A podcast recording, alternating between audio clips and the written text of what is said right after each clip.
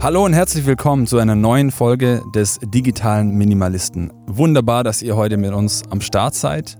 Hier ist wieder Samuel und ich sitze hier gemeinsam mit dem Silas. Hi. Genau, und wir freuen euch gemeinsam. Wir freuen uns. Ja, wir freuen, wir freuen uns für euch, Ja. dass ihr heute am Start seid und wir wollen ein ganz spannendes Thema anschauen. Cancel Culture. Aber bevor wir das machen, möchte ich euch einladen und ermutigen, unseren Podcast zu abonnieren. Wenn ihr das noch nicht gemacht habt, dann ist es für euch einfach leichter zu verfolgen, was bei uns geht und mit unterwegs zu sein. Genau. Und dann können wir eigentlich auch schon direkt ins Thema einsteigen.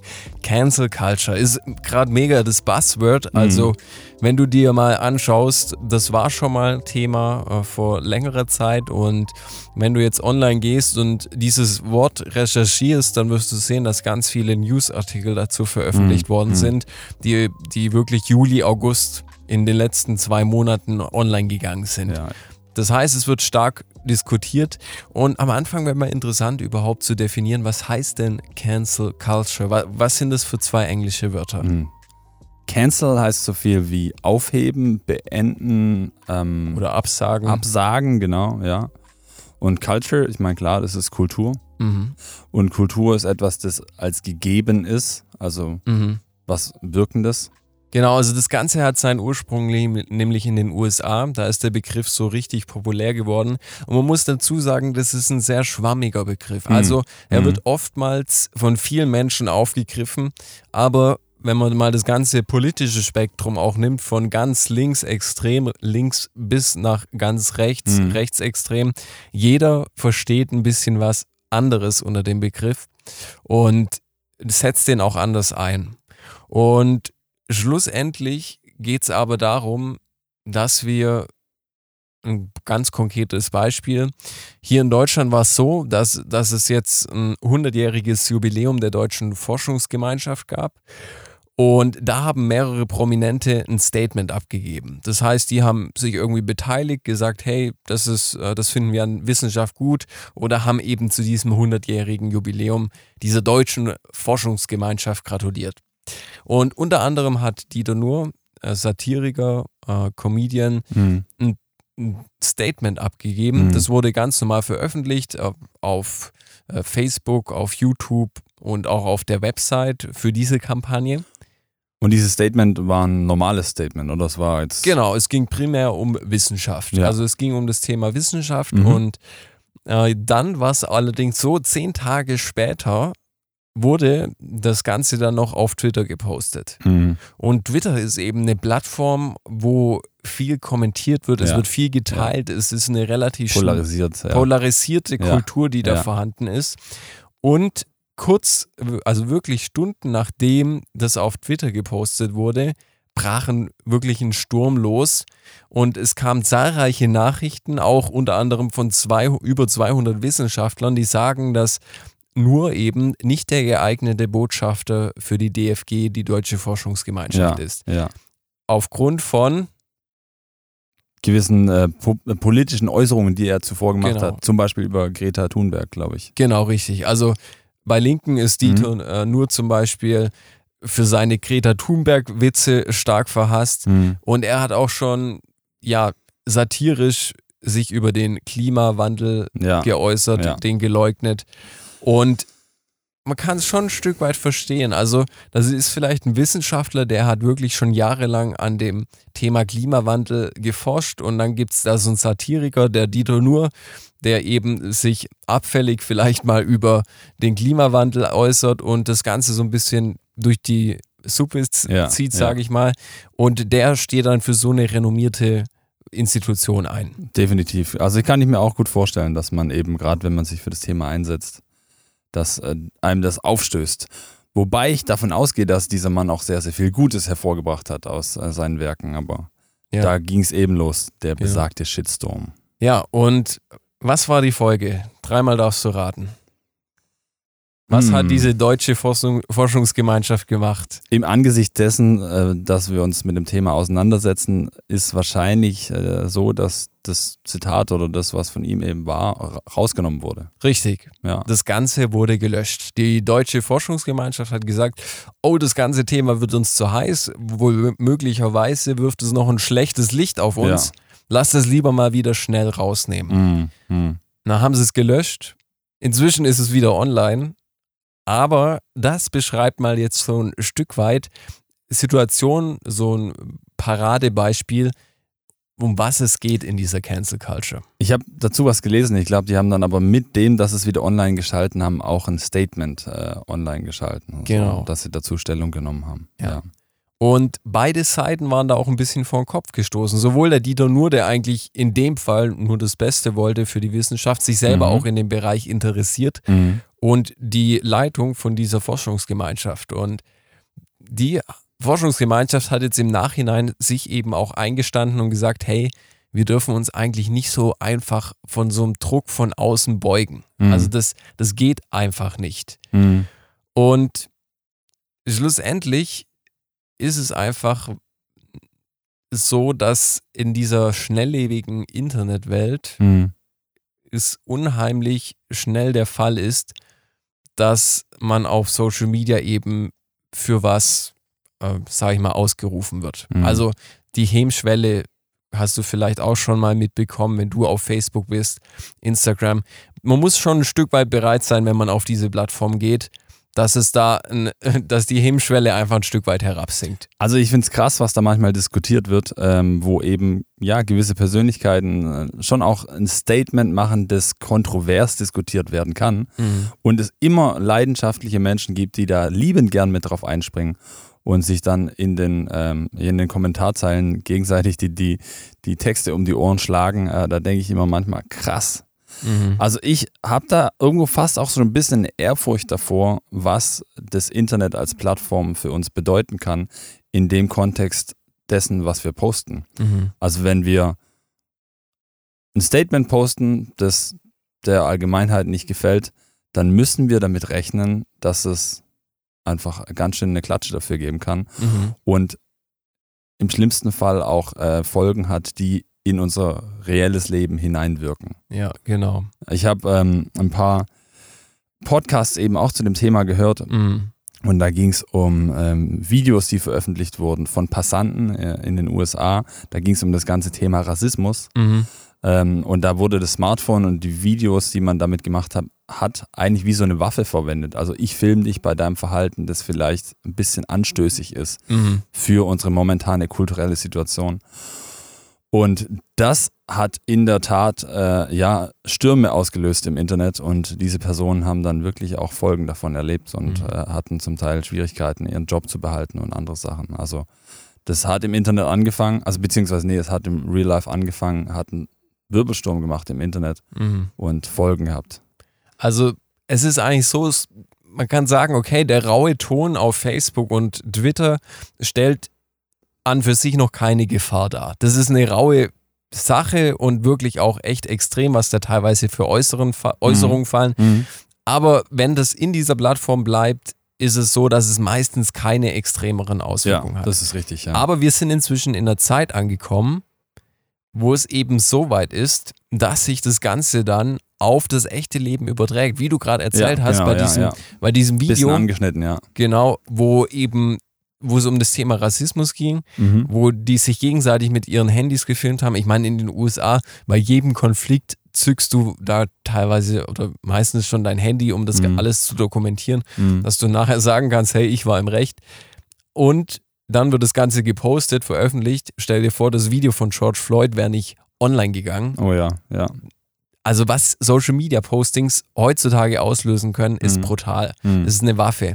Und jetzt ist es aber so, das bleibt nicht auf dieser Plattform, sondern zum Beispiel jetzt gerade bei dem Post ist es so, dass, dass es darüber hinausgeht, das auf dieser Plattform zu haben und dass der Schuldige, wie jetzt in diesem Video, wo sich einer vielleicht ein bisschen anstößig geäußert hat, wo er nicht der Norm entsprach, Mhm. eben wirklich getargetet, getargetet wird Mhm. und äh, versucht wird, in seinem echten Leben eine Auswirkung zu erzielen. Mhm. Weißt du, wie es ausgegangen ist bei ihm? Also bei der Situation war es eben so, dass die Person wirklich am Ende den Job verloren hat. Mhm. Und in der Situation, in der ja sie gerade stehen oder das Individuum in den USA gerade steht, ist es schwierig. Ähm, die Wirtschaft ist schwierig und Mhm. die Krankenversicherung ist direkt gekoppelt äh, an den Arbeit, äh, Arbeitsplatz. Das heißt, äh, das kann weitreichende Folgen haben. Und wenn dann dein Ruf noch ruiniert ist, Ja. Wegen einer Handlung, die du gemacht hast, die vielleicht unüberlegt war, dann kann das weitreichende Folgen für dein Leben haben. Und das Mhm. ist dann schon richtig krass. Also da wirst du in der Tat gecancelt. Mhm. Da wirst du richtig rausgecancelt. Ja. Das heißt, äh, wir leben in einer Zeit, in der Menschen oder gewisse Gruppen es dann so auf dich abgesehen haben, Mhm. dass sie versuchen, dich mit größtmöglichsten Schaden, sage ich mal, davonkommen zu lassen, Mhm. Mhm. dass sich das wirklich tief bei dir einbrennt und dass du das auch ja nicht wieder machst. Mhm. Ja. Und da ist es, denke ich, echt schwer äh, zu unterscheiden, hey, oder es ist nicht schwer, aber man muss unterscheiden zwischen legitimer Kritik, hey, die Person macht hier echt was Falsches, Mhm. wir dürfen sie kritisieren und wirklich freiheitsfeindlicher Zensur, dass du keine Mhm. Freiheit mehr hast, dass es wirklich freiheitsfeindlich ist und eine krasse Zensur stattfindet, weil gewisse Gruppen online solche Leute raussuchen, alles zu diesen Personen recherchieren, und ihnen schaden möchten, so dass die dann als Beispiel dastehen für andere und die sich dann sagen, oh, äh, das mache ich lieber nicht, sonst ende ich so wie der. Mhm. Ja. Und eine witzige Story, wo ich auch gelesen habe, da saßen zwei Bekannte eben in einem Café und dann berichtet der eine von seiner unpopulären Meinung, die eben nicht so dem Mainstream entspricht. Und äh, dann hatte der Gegenüber gemeint, der- dem seine Stimme ist gleich um 20 dB nach unten gefahren, weil Menschen sich gar nicht mehr trauen, ihre Meinung, die eben nicht äh, so weitläufig ist, Mhm. überhaupt noch kundzutun. Mhm. Und das ist dann eben diese freiheitsfeindliche Zensur, Ja. wo manche Gruppen so einschüchtern sind, dass du dich gar nicht mehr traust, deine persönliche Meinung kundzutun. Und das ist ja ähm, enorm schädlich. Also wenn wir nicht mehr in der Lage sind, unsere Meinung frei zu äußern, dann ist es einfach nur ungesund. Genau. Dann fangen wir an, das auf andere Weise kundzutun oder irgendwie für uns äh, zu behalten, aber dann ist da keine Entwicklung mehr da. Da ist Mhm. da kein, auch keine Konversation, da sind keine Gespräche mehr da. Kein Diskurs. Ja, kein Ja. Diskurs, kein Auseinandersetzen und sich auch gesund an Themen reiben. Also angenommen, ich habe eine Meinung, die vielleicht total schräg ist und nicht gut ist, aber indem ich mit Menschen darüber spreche, Mhm. habe ich die Möglichkeit, diese Meinung auch zu formen oder irgendwo auch davon, äh, ja, oder damit zu lernen und mich Mhm. damit auseinanderzusetzen, ja. Und es ist, wie du gerade sagst, extrem wichtig, so eine offene Debattenkultur zu haben. Hm. Und in was für einer Staatsform leben wir? In einer Demokratie. Bist du dankbar, hier zu leben? Halleluja. Ich bin äh, mega dankbar, hier zu leben. Ja. Ich war gerade eben erst beim Physiotherapeuten Mhm. äh, und habe gedacht, geil. Also klar, ich zahle was für meine Krankenkasse, aber dass wir einfach so versorgt sind, Mhm. ist der Hammer. Also Ja. und das können wir gar nicht genug schätzen. Mhm. Und die Demokratie profitiert halt, halt unheimlich von so einer Debattenkultur. Also Mhm. das ist so wirklich so eine fundamentale Säule, dass Menschen ihre Meinungsfreiheit haben, dass sie sich frei äußern dürfen und keine Angst haben dabei, dass sie irgendwie körperlich, geistig oder psychisch eben verletzt, eingeschränkt oder zensiert werden. Mhm. Und das ist eben der Kern von Cancel Culture, dass gewisse Gruppen, sei es, sei es jetzt aus dem linken oder sei es aus dem rechten Spektrum, ihre Meinung anderen Menschen überstülpen wollen, dass sie das, was sie für richtig halten, anderen Menschen oder andere Menschen dazu bringen wollen, dass sie das nicht mehr äußern, ihre Meinung, damit nur die eine Meinung gültig ist. Mhm. Mhm. Und das ist extrem schlecht, weil es keinen Diskurs mehr gibt und die Extremen werden größer. Mhm. Und Demokratie, wenn es in der Demokratie nur noch Extreme gibt, dann kann auch eine Demokratie an sowas kaputt gehen. Definitiv. Ich glaube, wenn jeder Angst davor hat, äh, was passiert, wenn man seine Meinung frei äußert, dann wird das auch so nicht mehr stattfinden. Mhm. Ich glaube, ein ganz gutes Beispiel, aber ein Stück weit von der anderen Seite her war die DDR auch, in der wir Mhm. zum Glück nicht aufgewachsen sind, aber unsere Eltern haben sie noch erlebt. Ähm, da hat auch jeder Angst gehabt, seine Meinung zu äußern, aber da war eben halt schon andere, ein anderer Druck dahinter, dass jeder irgendwie Spitzel hätte sein können. Ja. Aber inzwischen ist es dann eben auch so, wenn man sich so ein bisschen mit dem Thema Cancel Culture auseinandersetzt, kann man auch Angst davor haben, seine Meinung frei zu äußern, weil es eben weitreichende Folgen für, fürs Leben haben könnte. Mhm. Ja. Ja. Und das Interessante ist ja, dass heutzutage alles transparent ist, also vieles, Mhm. nicht alles, vieles. Aber ich habe einen Facebook-Account und ich habe dann die Posts von den letzten fünf Jahren. Ja. Und ich habe mich als Person vielleicht schon ultra krass entwickelt und auch Mhm. gewisse Standpunkte verändert. Aber wenn man dann mal ins Fadenkreuz gerät, dann holen die sich auch noch die Posts von vor fünf Jahren und legen die so hin, um dich platt zu machen. Wir haben schon mal eine Folge dazu gemacht, wo wir auch den Punkt genannt haben, hey, es ist extrem wichtig zu schauen, was hast du schon alles gepostet und Mhm. überleg dir mal, ob du nicht vielleicht mal ein paar alte Sachen löscht. Mhm. Nicht, dass du jetzt irgendwie wie so der perfekte Mensch dastehst, aber so, dass du hinterlässt Spuren Mhm. und sei dir bewusst, was für Spuren du hinterlässt. Genau. Die können jederzeit wieder hervorgeholt werden und gegen dich verwendet werden. Ja, ja. Und das ist auch das Gefährliche an dem ganzen Geposte und hier Bild und da geschrieben. Es kann in der Zukunft noch wie ein Bumerang zurückkommen. Mhm. Mhm. Ja. ja. Um jetzt das Thema nochmal so zu schließen. Ich glaube, es ist eine Sache, die wir ganz neu lernen müssen, für die wir einstehen müssen. Und das ist eine Empathie zu haben. Mhm. Und ich habe schon öfters gedacht, hey, es wäre eigentlich cool, wenn du ein Schulunterrichtsfach hättest, wo du lernst, was es wirklich heißt, Empathie zu haben. Empathie heißt zu verstehen, den anderen Standpunkt zu verstehen, Mhm. aber es heißt nicht, so sein zu müssen oder zu fühlen wie der andere. Mhm. Das heißt, ich verstehe dich, wenn du anders denkst, Mhm. aber ich muss nicht so denken wie du. Ich kann das scheiße finden, wie du denkst, Mhm. aber ich akzeptiere trotzdem, dass es dich und deine Meinung gibt. Mhm. Das ist auch so ein bisschen das Hineinversetzen in das Gegenüber. Also wenn ich die Argumente, wenn ich die Situation des Gegenüber so gut verstehe, dass ich selbst Argumente formen könnte für Mhm. die Meinung des anderen, dann bin ich richtig gut unterwegs. Genau. Ja. Und das ist extrem wichtig. Und das klingt jetzt vielleicht extrem, aber ich kann verstehen, wenn jemand eher sich politisch links orientiert. Mhm. Ich kann es auch verstehen, wenn sich jemand rechtspolitisch mehr engagiert und sich mehr da einordnet. Mhm. Ich kann sogar jemand verstehen, der die AfD wählt. Mhm. Und das ist ein großer Unterschied. Ich kann die Leute verstehen, aber ich finde es eben nicht gut oder ich muss es nicht gut finden, was sie machen. Mhm. Und das Mhm. können viele Leute nicht mehr, weil die sehen dann gleich, das, was die Person macht, ist die Person. Mhm. Und da trennen zu können zwischen, hey, das ist ein, ist ein Mensch, das ist eine Person und das ist das, was sie macht und es gibt vielleicht Hintergründe oder irgendwelche Lebensläufe, die die Person so gemacht haben, wie sie jetzt eben ist. Mhm. Das können ganz, ganz wenige Menschen noch. Aber wenn wir das verlieren, diese Empathie, dieses Einfühlvermögen, dann sieht es auch richtig schlecht aus für Mhm. unsere Demokratie, Mhm. glaube ich. Ich finde aber, ähm, da möchte ich nochmal reinhaken, dass es total wichtig ist, dass wir auch in der Lage sind zu kommunizieren, wo wir eben nicht einer Meinung sind. Dass wir dieses Verständnis aufbringen, aber uns nicht davor scheuen, unseren eigenen Standpunkt zu kommunizieren und Mhm. klar zu sein und den auch hinauszutragen. Genau. Ein weiterer Gedanke, den ich hatte, ist, ist so die Person auch in seiner Ganzheit wahrzunehmen. Mhm. Ähm, denn häufig gibt es so Peak-Momente, wo eben dann so einzelne Aussagen sind, wo man sagt, oh, das ist total schwierig, Mhm. kann ich jetzt gar nicht mitgehen. Und wenn man sich dann einfach mal mit der ganzheitlichen Situation und der ganzheitlichen Person auseinandersetzt, ist es auch total hilfreich. Wer ist die Person? Wo kommt sie her?